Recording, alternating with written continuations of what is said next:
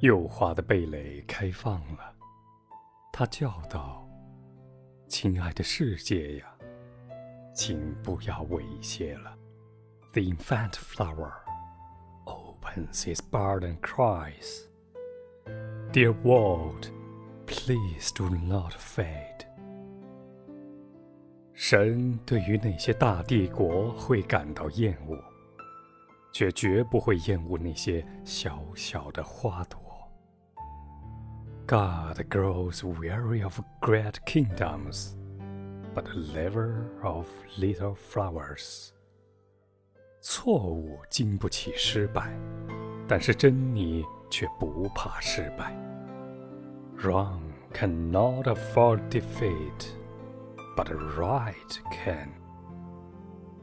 瀑布歌唱道：“ 虽然饥渴的人只要少许的水便足够了。”我却很快活地给予了我全部的水。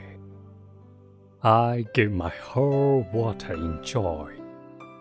It is enough for the thirsty. 把那些花朵抛掷上去的那一阵子，无休无止的狂欢大喜的劲儿，其源泉是在哪里呢 ？Where is the fountain that throws up these flowers in a ceaseless outbreak of ecstasy？樵夫的斧头问树要斧柄，树便给了他。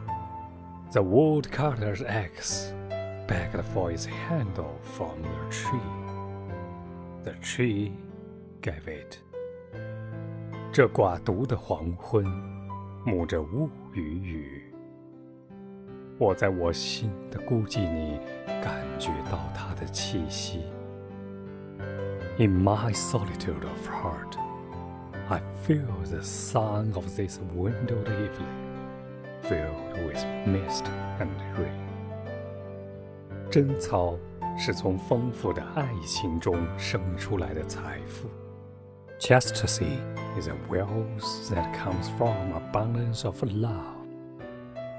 雾像爱情一样，在山峰的心上游戏，生出种种美丽的变幻。The mist, like love, plays upon the heart of the hills that bring out surprises of beauty。我们把世界看错了。反说他欺骗了我们。